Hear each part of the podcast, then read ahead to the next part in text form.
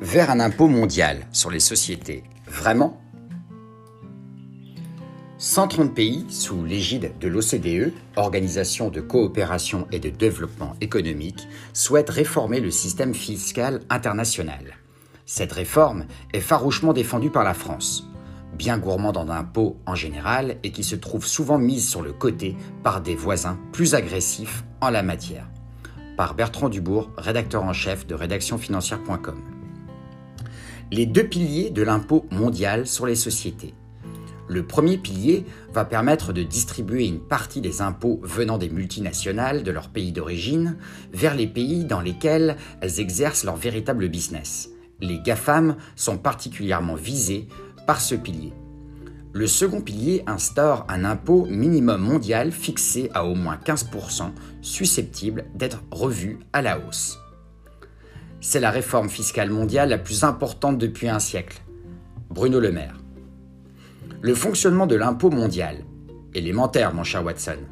Si une société est implantée dans un pays à faible imposition, admettons 9% dans notre cas pratique, et si elle génère des bénéfices dans un autre, l'État en question pourra réclamer 6% de plus pour atteindre les 15%. En outre, selon l'Observatoire européen de la fiscalité, cela pourrait rapporter à l'Union européenne 50 milliards d'euros. Bref, de quoi remettre une pièce dans la machine réglementaire de Bruxelles.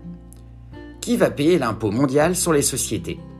Le G7 pense, et pas que le matin en se rasant, à 100 multinationales dont 6 entreprises hexagonales. Mais la plupart d'entre elles viennent du pays Yankee. Google, Amazon, Facebook, Apple sont clairement dans le viseur car elles ont pris la fâcheuse habitude d'optimiser leur taux d'imposition. Même le maître de l'univers Zuckerberg de Facebook assure sans rire vouloir sa réussite. Amen. Un contexte pandémique favorable à l'impôt mondial sur les sociétés. Les gouvernements mondiaux ont puisé dans leur balle de laine depuis mars 2020.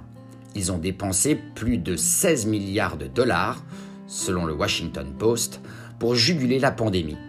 Avec la taxation des grandes entreprises, les gouvernements semblent avoir trouvé un palliatif à leur caisse vide. Philippe le Bel aurait sans doute salué l'initiative, lui qui ne s'embarrassa pas très longtemps du Templier Jacques de Molay. Vous souhaitez faire de la publicité sur notre blog d'actualité financière? Contactez-nous. À bientôt.